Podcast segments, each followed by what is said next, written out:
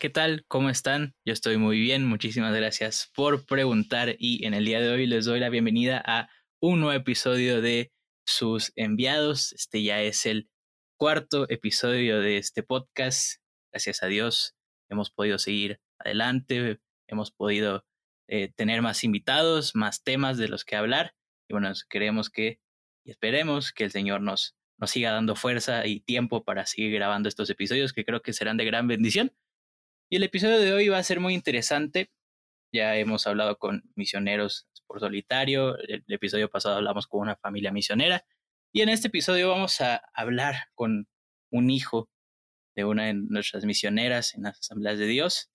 Él es Axel Caballero, es hijo de la hermana Rosa Cupul, que voy a dejar que Axel se presente y que nos dé un saludo así rápidamente para aquellos que todavía no lo conozcan. Axel, ¿cómo estás? Hola a todos, muchas gracias Pablo por la invitación de estar en este podcast. Eh, está increíble, ¿no? Que hablemos sobre misiones. Y pues un saludo, les mando desde Cancún.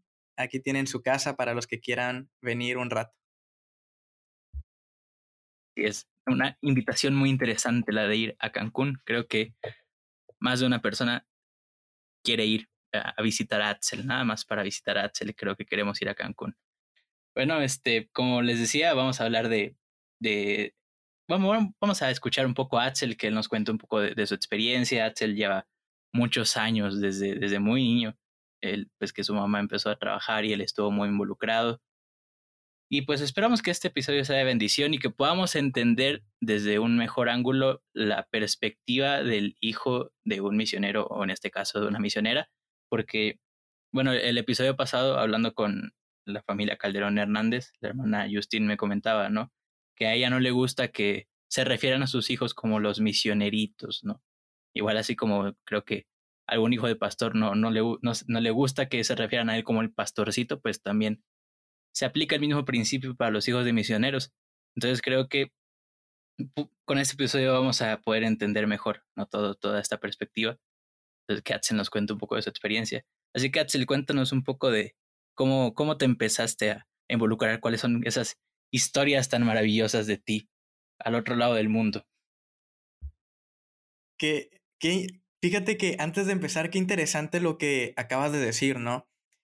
Eh, cuando nos llaman los, los misioneritos, o a veces ni siquiera nos, nos dicen, ¿no? Eh, eh, misioneros me acuerdo que así rápidamente antes de, empezar, en una ocasión, estaba hablando con alguien antes de ir al campo. Yo me acuerdo que de pequeño yo decía, no, eh, yo soy misionero junto con mi mamá.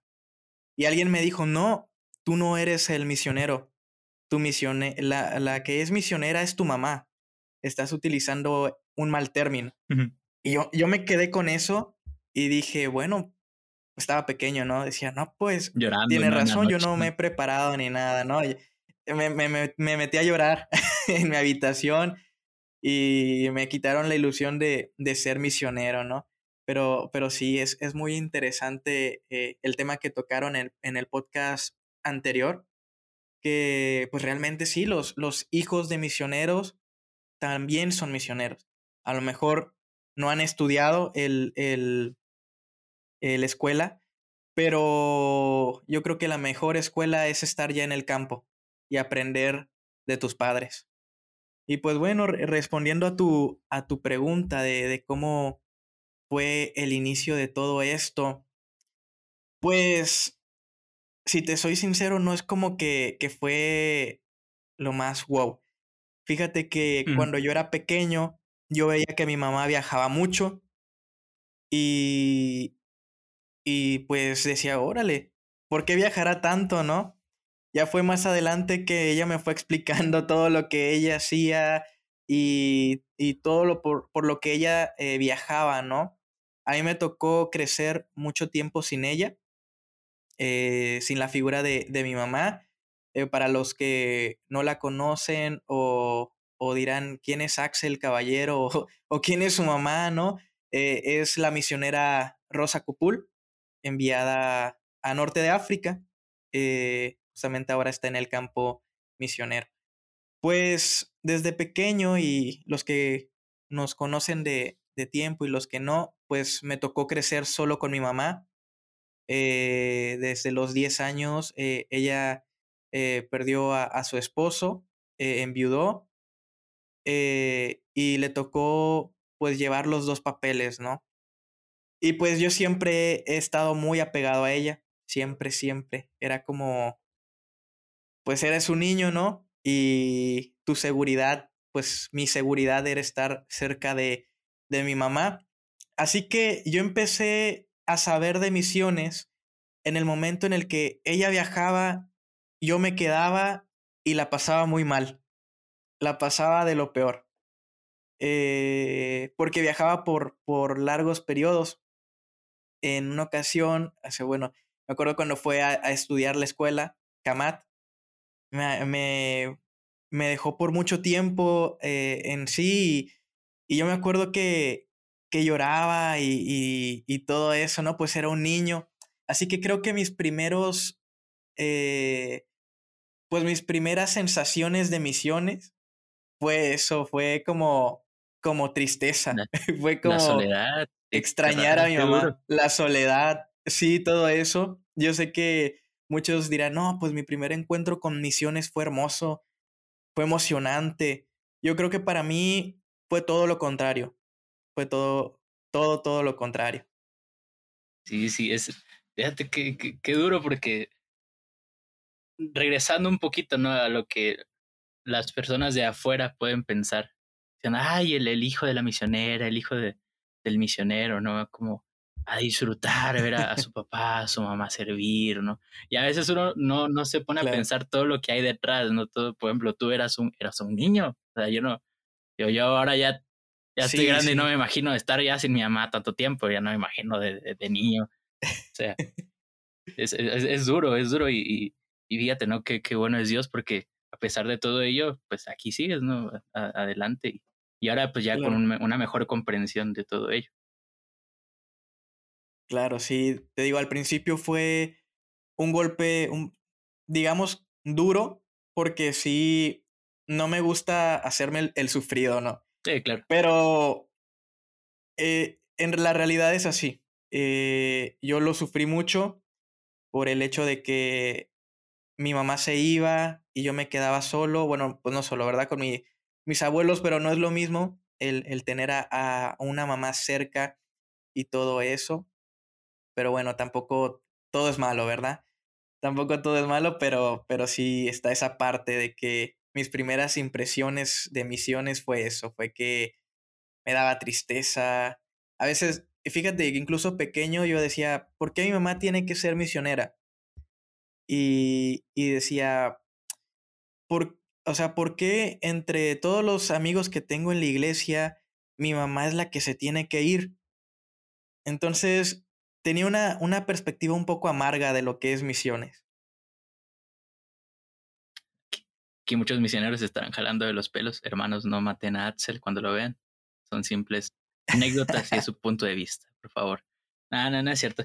es, cierto lo que dices, no, no es por hacer, bueno, hacernos, hacerte el sufrido ni nada, pero pues es, son cosas que hay que decirse, ¿no? No, no todo es color de rosa claro. y, tampoco todo es color negro.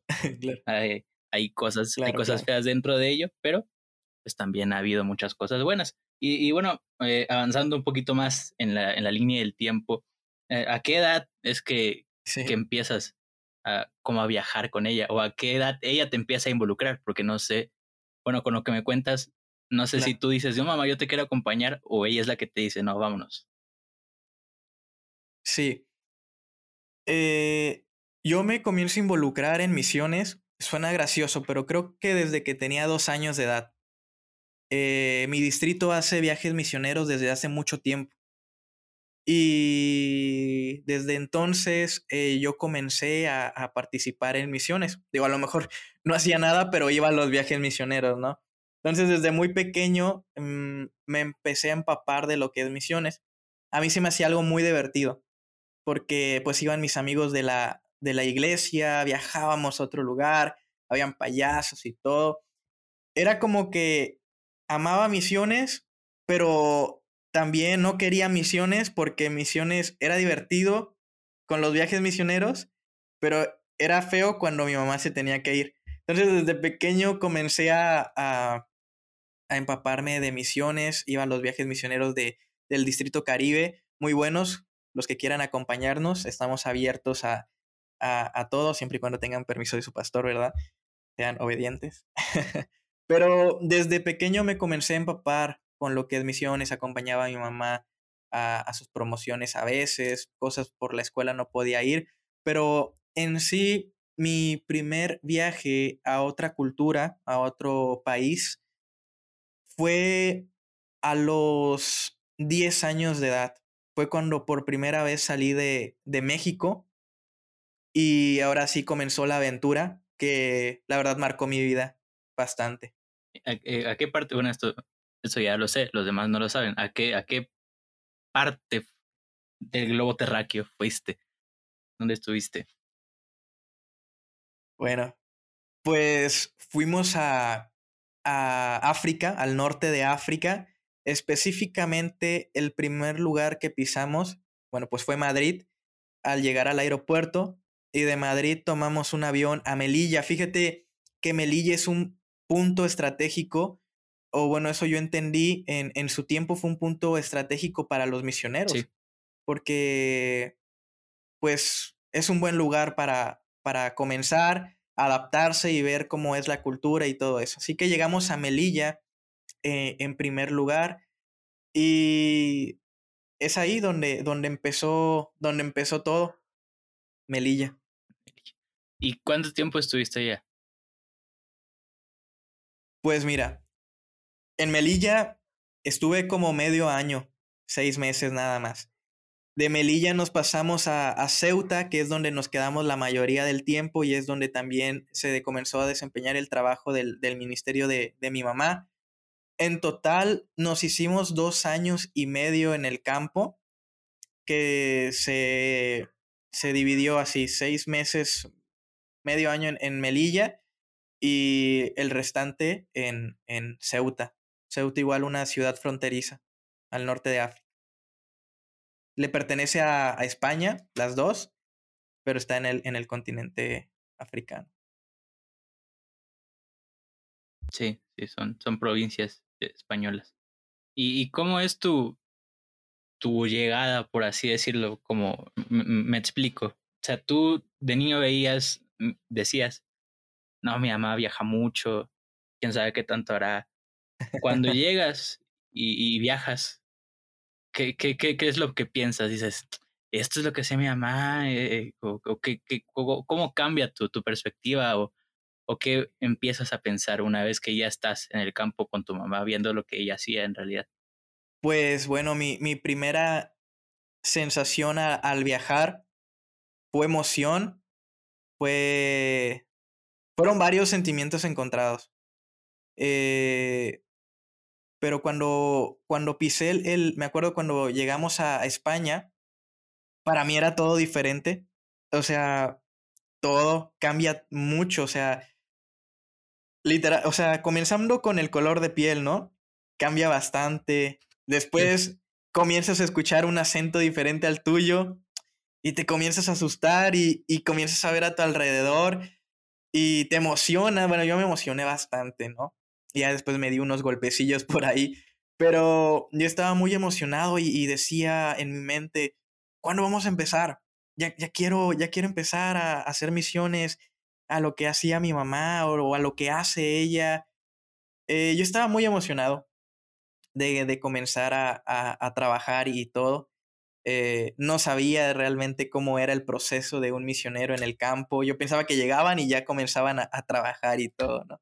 Entonces, sí, fue emoción, tristeza y, y ya el querer ver a mi mamá trabajar en el campo. Habla un, poco de, de, tu proceso de, de adaptación, porque, bueno, de los choques culturales igual ya, lo tocamos el, el, episodio pasado, no quisiera que reiteráramos eh, tanto, tanto en esto, pero sí, sí me interesa saberlo porque el episodio pasado fue una perspectiva del misionero ya adulto. Claro. Pero sí me interesaría saber cómo fue tu experiencia como niño. Bueno, como, bueno, sí, niño, sí, sí, sí. preadolescente. Preadolescente, ¿no? Fíjate que eso igual es muy importante. Yo estaba en una etapa de mi vida en la que cambiamos. Cambian los gustos, cambia todo, ¿no? Uno se comienza a fijar más en su forma de vestir, en su físico, ¿no? Ya no, ya no es tanto de juguetes, cosas así. Era un, era un, proceso eh, en, en la etapa en la que me fui. Pero bueno, mi adaptación. Yo iba con toda la actitud, la verdad. de verdad, iba con toda la actitud. Yo me considero una persona muy amiguera. Y fíjate, yo no me consideraba una persona tímida. No sé qué pasó, de verdad. Pero yo no me consideraba una persona tímida. En la primaria, híjole, yo era amigo de todos. Y todos me conocían y todos querían jugar fútbol y llevaba mi balón. Eh, era el niño de que no se callaba. Eh, tenía mi, mi grupo de amigos. No me consideraba nada tímido. Estaba en mi zona de confort ahora que, que lo pienso. Entonces cuando llego ahí, pues bueno, no, no tengo los primeros días, eh, hablamos con pura gente mayor, eh, no, tuve contacto con, con, con, chicos de mi edad. Entonces, yo estaba muy emocionado ya de comenzar a hablar con personas de mi edad, comenzar a, a, a contarles de dónde soy y todo eso. Yo creo que el choque más fuerte que tuve de adaptación fue el primer día de clases. Wow, jamás lo voy a olvidar. El primer día de clases, si de por sí estando en México nos ponemos nerviosos el primer día de clases, cuando entramos a una universidad preparatoria, secundaria, imagínate llegar a un país donde sí hablan español, pero tienen otras costumbres, son diferentes, se visten diferente, eh, su forma de ser es diferente wow, yo estaba eh, nervioso, pero a la vez emocionado. Yo dije, voy a entrar con toda la actitud. De verdad, Pablo, iba con toda la actitud. El primer día de clases, me acuerdo bien de, de, de cómo fue. Yo llegué con mi mochila. Nunca fui alto. Un niñito ahí chaparrito, ahí la mayoría son altos, también altotes. Ahí morenito, bien peinado a mi primer día de clases. Algo que me sorprendió, no llevan uniforme. Y eso para mí era como, wow, desde la secundaria no llevan uniforme. Entonces yo me sentí ahí a todo dar, dije, wow, una experiencia nueva. Pablo, el primer día de clases, nadie me habló. Les presentamos a Axel, él viene de, de México. Eh, ¿Puedes sentarte, por favor? Dije, bueno, estamos en clase. Tocó el timbre del recreo, del receso, y nadie me habló. Se salieron bien rápido todos y nada más agarré, eh, no, esa vez no llevé lunch, me salí y de verdad en el receso era un patio grande, nadie me topaba. Ahora sí que ni te topo. Nadie me hablaba, nadie me hablaba. Yo me, yo me súper entristecí y dije, ¿qué onda? ¿Qué, ¿Qué fue o qué onda? Entonces vi que ahí era súper común llevar el lunch. Tipo, en México te dan dinero, ¿no? Para la tiendita o a veces llevarse el lunch. Ahí no. O mínimo en los institutos donde yo fui, ¿no? Todos llevaban su jugo, que le dicen zumo, y su bocadillo, ¿no? Eh, una torta, oye. Entonces yo dije, ¿no? En mi perspectiva de niño, pues bueno, me hace falta eso a lo mejor para socializar.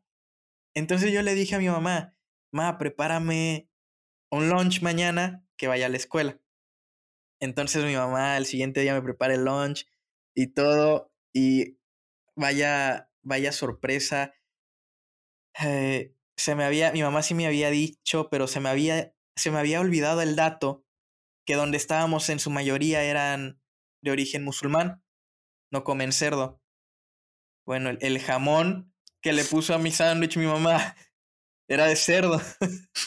Yo no lo sabía, pero llego, toca el receso ese día, corro y me acuerdo, me acuerdo que me acerco a un, a un chavo musulmán de lentes. Era de, mi, era de mi estatura, por eso me acerqué a él. Se veía ahí que era el niño listo y todo. Y le digo, hola, ¿qué tal? Soy Axel, soy Sufian. Ah, ¿qué tal? Este, oye, te invito de, de mi bocadillo, lo abrí rápido, se lo enseñé y nada más lo vio. Yo no sé cómo él supo, ni lo probó, no sé si huele diferente, pero me dijo, hey, aléjate, eso es sucio para mí. o sea, y todos voltearon a ver que me gritó. No manches, imagínate, nadie me habla. Y después del segundo día me hablan así de feo. Híjole, neta, yo eh, habían días que me quedaba en la biblioteca por no querer estar con los, con los demás porque no sabía cómo encajar. Y no le quería contar tampoco a mi mamá porque me acuerdo que llegaba y me decía, ¿cómo te fue? Muy bien, mamá. Me encanta estar aquí. Está todo dar porque yo quería ser una ayuda para ella y no, ¿sabes? Pero me acuerdo que estando en Melilla fue un proceso muy grande el, el adaptarme a la escuela. Yo tenía que caminar mucho para ir a la, a la escuela y en el camino a veces yo lloraba y hay un malecón muy bonito, se ve el mar, está la playa y hay sillas para sentarse. Yo me acuerdo en una ocasión ya no pude más, me senté ahí y me puse a llorar cañón. Y pues ese día no pude ocultárselo a mi mamá porque llegué con los ojos bien rojos. Y no, sí, fue muy difícil adaptarme a la escuela ahí en Melilla. Ya después eh, pasaron los meses y me fui haciendo de algunos compañeros. Ya era más eh, fácil, ¿no? El encajar y todo eso. Pero después de cinco meses me da la noticia, la maravillosa noticia a mi mamá de que hay que mudarnos a otro lugar. Y yo me acuerdo que dije, no, ¿cómo puede ser? Ya me estoy adaptando aquí, mamá. Ya no quiero irme en los primeros meses yo ya no quería moverme de ahí porque me había costado tanto hacer un amigo que no quería perderlo. Me daba miedo ir a otro lugar. Y bueno, pues al final del día nos terminamos yendo. En Ceuta fue un poquito más difícil, la verdad. Y sí se complicó el asunto ahí. Pero creo que la escuela para mí fue lo más difícil de hacer, de adaptarme. Sí, qué, qué cosas, porque como tú lo dices, era, por así decirlo, la edad, ¿no? En la que aquí buscamos, bueno, en esa edad, ¿no? 10, 11, 12, 13 años. Buscas caer bien, ¿no? Hacer amigos, que, que te vean y te reconozcan, ¿no? Ser buena onda, que, cuidar todos esos aspectos de la vida social. Y el, el primer día que nadie te hablara y el segundo que alguien te dijera, no, aléjate de sucio. Yo, no me lo puedo, o sea, no me puedo llegar a ay, sucio, ¿no? bueno, todos los demás pensando, ah, no se bañan, ¿no? en México no se bañan los niños, todos pensando así. Solo me queda como imaginarme, ¿no? Lo complicado que debió haber sido, pero eh, una vez más, no vemos la ayuda de, de Dios hasta cierto punto, ¿no? De que poco a poco te fuiste adaptando, ya después vino otro cambio, pero también, ¿no? Poco a poco, aunque más complicado, tú lo comentas, en, en Ceuta. Claro. Pues igual, sí, sí, sí. igual había como ese, ese respaldo. Qué, qué, qué, qué interesante. Fíjate que en, en Ceuta fue lo mismo, igual. Como un mes o, o dos me la pasaba en la biblioteca. Eh, yo me acuerdo, va a sonar chistoso, pero yo no quería ir a la escuela ya. Ya era de que híjole, me costaba tanto. En Ceuta, no sé por qué la gente, o bueno, así lo noté yo, los, los chicos de mi edad eran un poco más orgullosos. Así lo podía notar. Eran como un poco más despiertos eh, a todo. Entonces, eh, pues yo, eh, yo me sentía bien pequeño al lado de ellos, a pesar de que era la, la secundaria. Entonces, eh, era de que se peleaban y cosas así. Eh, y a mí eso me daba mucho miedo. Yo me acuerdo que en ocasiones, eh, cuando caminaba, le quedaba cerca la, mi casa de la, del instituto, me iba por otras calles por si alguien me seguía, no supieran dónde vivía. Tenía miedo de, de todo eso. Había un chico que me molestaba bastante. Y no sé, la, la, tomó contra mí y me molestaba. Una ocasión me puso un bolígrafo en el estómago, así me estaba apretando y me decía, conmigo no te metas y que no sé qué, ¿no? Y yo nunca me he metido contigo, ¿no? Pero yo ahí todo, todo miedoso. Pero fíjate que estuvo, digo, sí lo sufrí, no, no, no te voy a mentir, te digo, yo tenía un método, era de que yo pensaba, por ejemplo, si hoy era, si hoy es lunes, yo pensaba que era martes. Según yo, así se me lleva más rápida la semana. no, no, tiene, no tiene sentido, pero a ese grado llegué de que ya no quería estar en la escuela. Entonces, me acuerdo en una ocasión, yo caminaba eh, ya para mi casa y en eso veo que me está siguiendo alguien. Y yo dije, bueno, nunca lo había visto por aquí, voy a seguir caminando. Y me alcanzó. Sujil se llama. Me dio mucho miedo porque se me quedó viendo así y me dijo, oye, es, es, él es árabe. Me dijo, tú vives aquí, ¿verdad? Y le digo, ah, sí. ¿Y por qué te escondes? Y, no, no me escondo, es que no me gusta ir por el camino normal. Me dice, literal, nada más me dijo, mañana paso temprano y nos vamos juntos. Y se fue. Y ya yo me subí asustadísimo. Y decía, ¿le cuento a mi mamá o no le cuento a mi mamá? Si le cuento a mi mamá, mi mamá va a salir en la mañana. Y si llega ese chavo, se va a burlar de mí de que mi mamá me está esperando ahí. Entonces dije, no se lo voy a contar a mi mamá. Llega el día en la mañana me bajo todo asustado y ahí estaba él y nos vamos. No hablaba él, o sea, era bien callado, esto estaba muy raro. Pero ya después él se convirtió en uno de, de, mis mejores amigos. Yo me acuerdo que él me dijo así, porque neta eran bien pelioneros ahí, quién sabe por qué. No sé si era el instituto de que iban los, los peores, pero, pero me dijo, si alguien se mete contigo, dime y yo te defiendo y que no sé qué. Yo de aquí soy. de aquí soy, ¿qué quieres? una vez, te, preparo un bocadillo. Sí, ¿no? Pero ya después, fíjate que me adapté muy bien. Ceuta está en mi corazón. Así la sufrí también, pero tengo amigos ahí que hasta el día de hoy me hablo con ellos, les escribo y yo creo que Dios los puso ahí para, para hacer un colchón a mi proceso. Eh, varios de ellos este, no eran cristianos y yo me acuerdo que hicimos tan buena amistad que yo me bauticé ahí en, en, en Ceuta y los invité, aún no siendo cristianos o siendo de otra religión. Ellos estuvieron ahí y pues gracias a Dios me, me alegra el escuchar que después de dos años de haberme bautizado, ellos tomaron también la iniciativa y me dijeron, oye, porque te vimos a ti, tomamos el paso y ahora ya nos estamos congregando. Entonces me alegra mucho en mi corazón que, que comenzamos hablando así de que te protejo y que no sé qué y todo, y ya ahora pues comparten ¿no? la, la misma fe.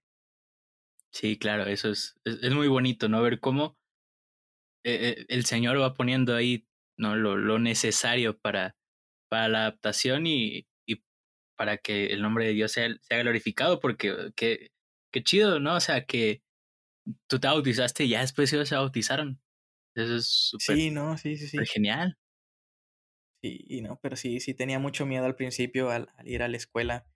Neta, de, de, verdad, yo caminaba y, y recitaba todos los, los textos de donde Dios nos dice que va a estar con Yo decía, porque el Señor tu Dios estará en medio de ti como guerrero victorioso, se deleitará en ti con gozo, te renovará con su amor, se alegrará de ti con canto. O así que no temas porque yo estoy contigo, Isaías 41, 10. Todas me las aventaba, todas me las aventaba. Pero sí, Dios ahí puso un colchón, estoy seguro que, que fue Dios, no hay, no hay otra explicación.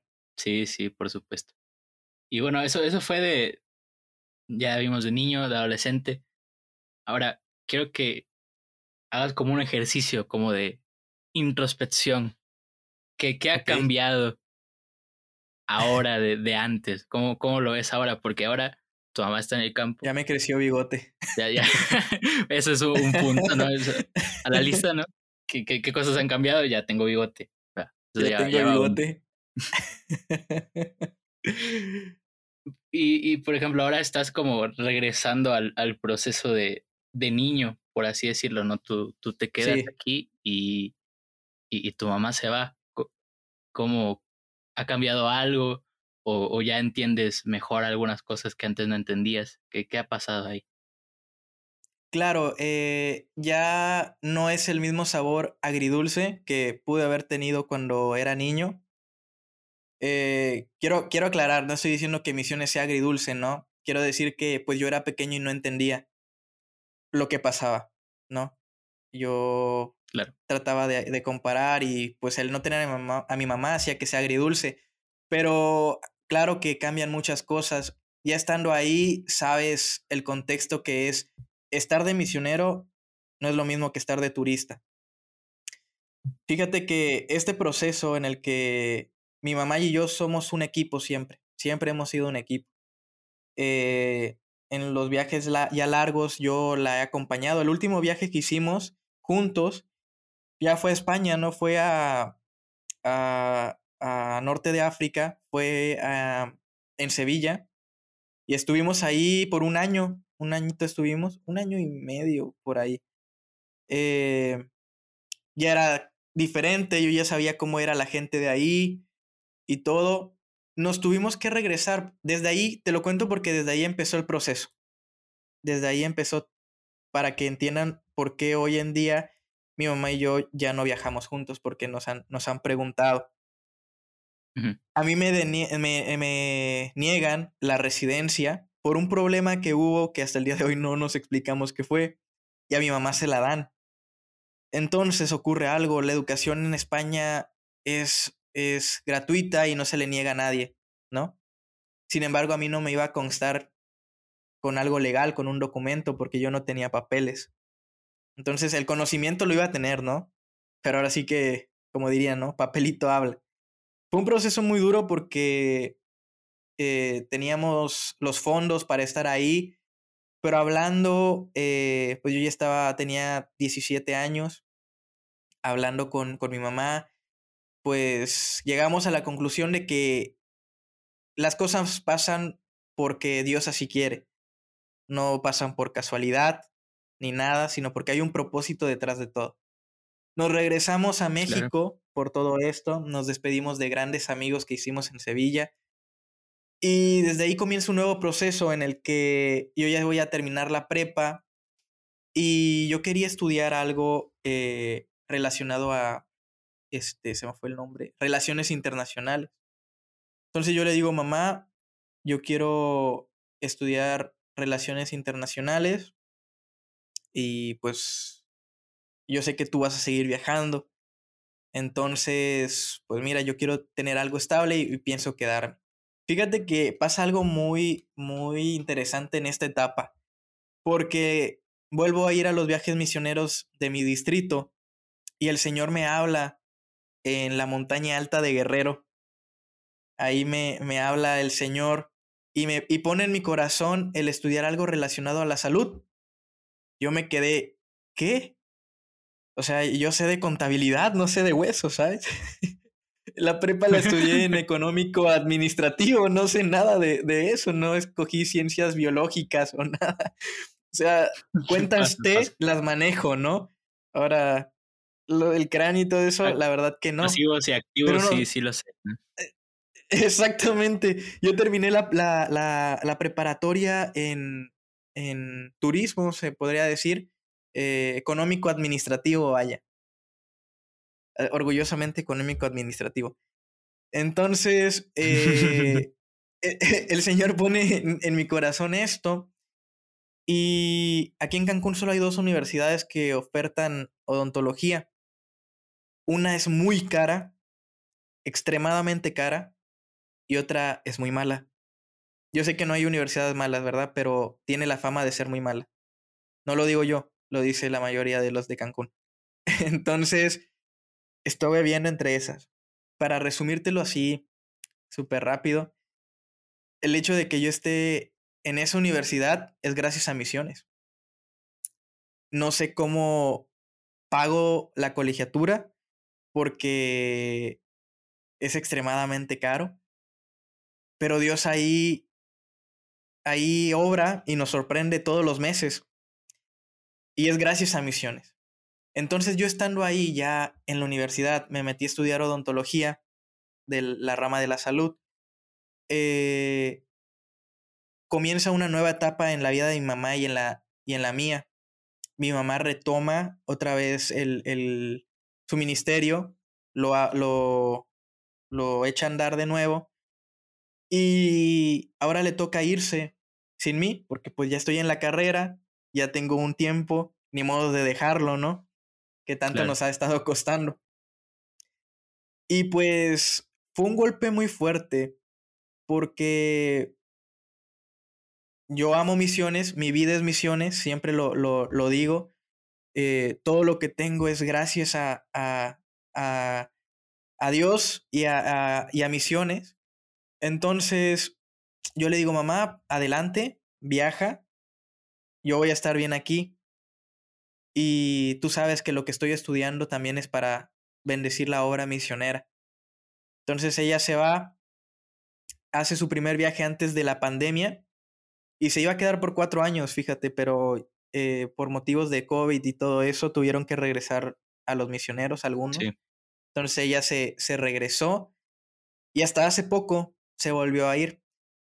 Ah, el año pasado fue que comenzó a, a, contarme y a decirme, ¿sabes qué?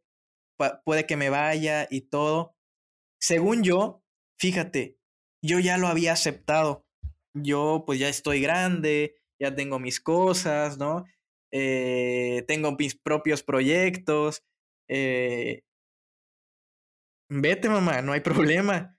Pero fíjate que no me había dado cuenta que justo cuando mi mamá comenzó a contarme esto, yo caí, yo caí en, un, en una etapa de mi vida como un bajón en todos los sentidos, a tal grado que llegué hasta ir al psicólogo. Y literal, el, el psicólogo hizo que me remontara justamente como la pregunta que me hiciste. A cuando tenía 6, 7 años y lloraba en la escuela. Y me decía, ¿por qué llorabas en la escuela? Por mi mamá. ¿Qué es lo que más te duele perder? A mi mamá. Mi mamá. Y ahora que se va tu mamá, ¿cómo te sientes? No, pues triste. Entonces me dio a entender que tenía una dependencia a mi mamá, a la figura ah, materna, ¿no? Por todo lo que había sucedido en mi vida, en mi niñez y todo eso. Entonces, aún estando grande, digo ya, no tan grande, ¿verdad? 22 años apenas, eh, me ha costado mucho en esa parte. Digo, a lo mejor ya no lloro así de me cuelgo de los barrotes de la escuela para no entrar o, o otras cosas, pero sí, sí me pesa el, el no tener a mi mamá aquí. Sin embargo, sabemos que es un propósito de Dios. Ella está cumpliendo ahí la gran comisión. Yo me alegro mucho por lo que ella está haciendo. Y pues ya, ya, a pesar de que esté lejos, es como si estuviera cerca, ¿no? Ya la tecnología ha cambiado y, y vaya, si la quiero ver, una videollamada y todo eso. Sí es diferente a como era cuando era pequeño, pero siempre, yo creo que siempre va a ser difícil. Por algo no muchos quieren, ¿no? Hacer misiones, dejar, dejar muchas cosas para, para llevar y para dar, ¿no? Si fuera fácil, yo creo que todos, porque es padre, ¿no? Viajar, conocer, pero ya cuando entra la, la otra parte, es, se, se complica, ¿no? Es como que ya más, Sí, más, más difícil. Como más dicen, duro. ¿no? Un misionero, un misionero no sabe a dónde va, pero sí sabe quién va con él, ¿no? O con ella. Sí, sí, por supuesto. Es, es, es increíble. Es todo este proceso que, que pasan, no solo los misioneros, sino el mundo alrededor de los misioneros, que se ve afectado tanto sus familias como, como otras partes de su vida. Entonces, con esto que, que nos estás contando, vemos cómo, cómo es el, el, el proceso un poquito afuera, que obviamente es, es relacionado porque es de la familia, pero es, es, Claro, es bueno ver cómo, cómo es todo esto desde la perspectiva de un hijo de un misionero, que obviamente cada, cada proceso es distinto con cada, cada supuesto. familia, Claro, por supuesto. pero hay cosas que se tienen en común, ¿no? La, la dependencia, esto que, que dices, no, no, no quiero dejar a mi mamá, no quiero dejar a, a mi papá, Claro, y, pero aunado a eso, ver cómo Dios trabaja en, en esas áreas y poco a claro. poco uno va entendiendo que a pesar de que duele, a pesar de que es difícil, pues es para, para la gloria de Dios, es para, para cumplir ese mandato tan maravilloso que Dios nos ha dado. Exactamente. Y sí, te digo, a, a lo mejor no muchos se queden, ¿no? Se van con, con su mamá, con su familia al campo. Como dices, cada quien tiene un proceso distinto. Pero yo creo que a todos los hijos, ahora sí, de, misioneros o a los misioneros, hijos que van, eh, nos cuesta o, o nos va a llegar un momento en el que vamos a extrañar, no sé, tu habitación, aunque sea pequeña, ¿no?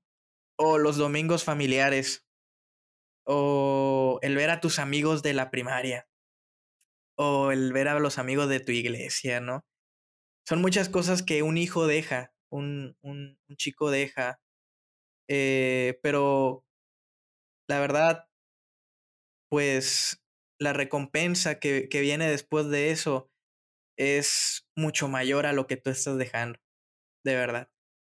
Cuando tú veas lo que Dios tiene preparado para ti, a pesar de que el llamado fue a tu mamá, pero tú también la acompañaste, en este caso a mi mamá, ¿no?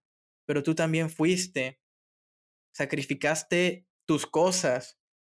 Puede, puede sonar a lo mejor, eh, no sé, un poco chistoso el decir sacrificaste, yo qué sé, tu balón de fútbol que dejaste, ¿no? Tus juguetes, porque no te puedes llevar todos tus juguetes.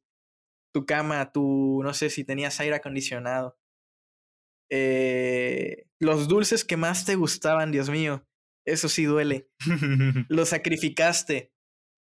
Dios ve todo eso. Y yo puedo decir que Dios es el que va a dar la mejor recompensa. Las experiencias, las peticiones de tu corazón. Y no te estoy diciendo, haz misiones por la recompensa. Haz misiones de corazón y cierra tus ojos a lo que Dios tiene preparado en el futuro para ti. Entonces, yo estoy muy feliz de haber emprendido este viaje con mi mamá, porque sí, al momento fue muy difícil, pero al día de hoy, gracias a todo lo que yo viví, gracias a todo lo que vi, aún a mi temprana edad, eh, Dios me ha puesto en el lugar donde yo estoy, pues gracias a todo eso que, que he pasado. Y los proyectos que he estado emprendiendo es gracias igual a todo eso que yo he visto. Entonces, he sufrido, pero cuando venga la recompensa ni te vas a acordar. sí, claro. Es, es, es muy, muy bonito. Y bueno, ya para ir cerrando el, el episodio, eh, bueno, tú mencionaste hace un momento que también ya tienes tus propios proyectos, que estás estudiando algo justamente relacionado para, para bueno, algo relacionado que, que, que pueda eh, complementarse con el trabajo misionero. Cuéntanos un poco acerca de, de, estos proyectos que tienes, porque yo conozco de uno por ahí en el que estás trabajando, entonces cuéntanos un poco de, de eso para, para que los que están escuchando sepan de, de ese proyecto y pues también puedan apoyar. Claro que sí. bueno, pues de proyectos tengo varios, pero el más fuerte que estamos trabajando y es relacionado a lo que estamos estudiando se llama Sonriele MX. Eh, estamos en proceso de hacerlo ya una asociación. Eh, y pues consta en brigadas dentales. Fíjate, comenzamos con brigadas dentales. Gracias a Dios se están uniendo eh, más chicos, en su mayoría son jóvenes, eh, para hacer más grande lo que es Sonríele, ya no solo dental, ya tenemos aún, eh, se, me fue, se me fue el nombre de lo que es Isaí, es este fisioterapeuta. Quiropráctico.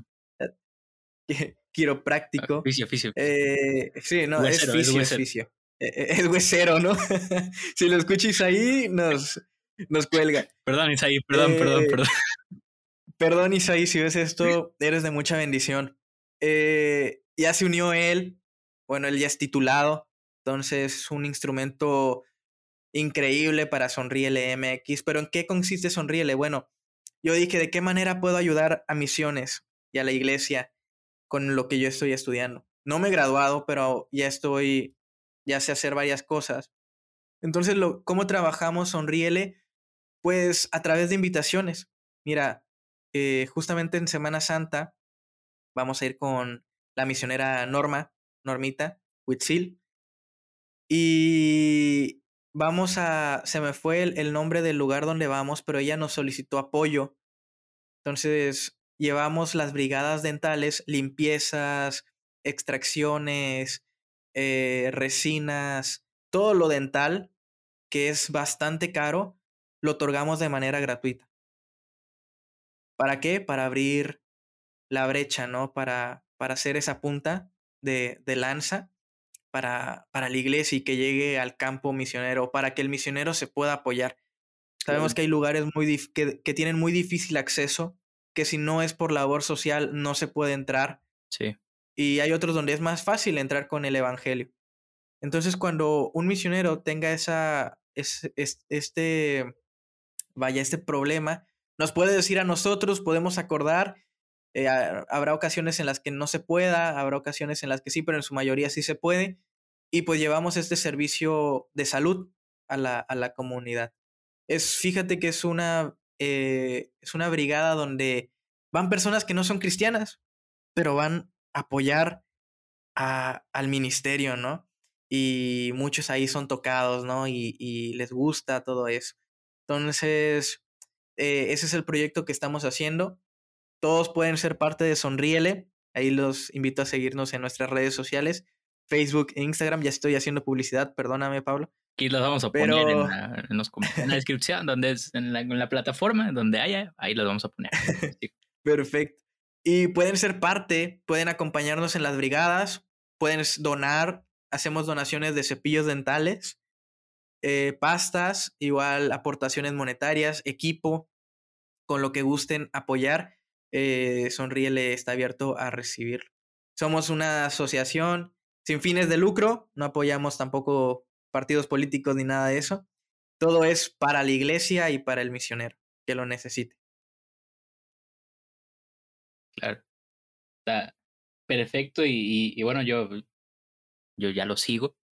Es como, como dato que, que nadie quería saber. Yo ya lo sigo. eh, y sí, yo, yo veo las fotos que tienen y, todo, y la verdad es, es, es, muy bonito ver cómo entra la relación de, de lo que estamos estudiando, o bueno, lo que Axel está estudiando, con el ministerio, para que vean que sí se puede relacionar estos dos mundos de ministerio y lo que estamos estudiando. Claro que se puede, y, y es para el Señor, así que apoyémosle a Axel y a, su ministerio. También les pido que, que estén orando por, por Axel el Señor lo fortalezca y también estén orando por su mamá, para que el Señor la guarde ahí donde ella está ahora. Así que bueno, ya vamos a ir cerrando. Axel, no sé si quieras decir una última cosa ya para ir despidiéndonos. Pues bueno, eh, agradecerte a ti, Pablo, por la invitación que, que me hiciste, ¿no? Para estar en, en este podcast. Eh, otra perspectiva, ¿no? Punto de vista de un, de un niño que no sabía qué eran misiones, y que ahora le agradece a Dios por haberle dado una mamá misionera. Eh, muchas gracias. Espero que, que pues el que escuchó pues sea de, de, su agrado y mandarle saludos a, a, todos ahí, a los amigos que estén escuchando esto. que Dios les bendiga. Arroba buena palabra para hoy. Un saludo para todos. Arroba, exacto, eh, me faltó eso. Ese es otro proyecto que tenemos tú y yo, eh, que inició por un misionero también. Y que si no nos siguen, que nos sigan ahí en una palabra para hoy. Está muy padre, la verdad. Yo creo que deberías entrevistar al equipo de una palabra para hoy porque están haciendo misiones. Eso es misiones también. Exactamente. sí, ya, por ahí había una, una idea ya, ya me spoileaste todos los, todo el proyecto, no te pases de lanza. Pido perdón. no, claro, vamos a ir agendando. Para los que no sepan, voy a decir esto rápidamente para, para no quitar más, más, del tiempo. Eh, no, no, no, spoiler, voy a contar un poco. Eh, una palabra para hoy lo inició el hermano Saúl García, que es el misionero que tuvimos aquí en el primer episodio. Es el pionero de este podcast, el hermano Saúl. Fue el que inició el proyecto y nos invitó a mí y, a, bueno, a Axel y a mí. Y ahora ya hay más chavos eh, que estamos ahí trabajando. Le dimos Igual, un cambio radical. sí, perdónanos hermano Saúl por, tan, eh, por ese cambio. Eh, y claro que estamos haciendo misiones, estamos llevando el, mensaje de salvación a todos los que lo escuchan ahí a través de Facebook. Así que si quieren seguirnos, pues también pueden seguirnos ahí y compártanlo. compartan los videos que estamos subiendo ahí. Y, claro, que vamos a, organizar algo con todos, a ver si, si se puede hacer algo. Y, bueno, Axel, también te, te, agradezco a ti por, por aceptar la invitación. Eh, y muchas, muchas gracias por estar aquí. Quería hacerlo que estuvieras tú y, tu mamá, pero pues ya, ya no se uh. pudo. Eh, claro.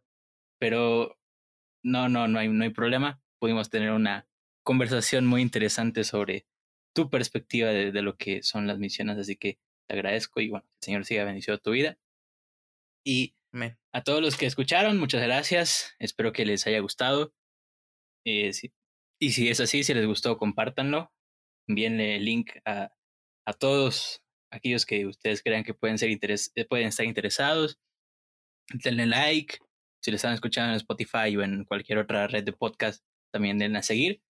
Para que no se pierdan de los próximos episodios, estoy seguro de que cada uno nos está enseñando más cosas y nos está eh, llenando de bendición a nuestras vidas. Así que muchas gracias a todos. Nos vemos en el siguiente episodio de sus enviados. Hasta pronto.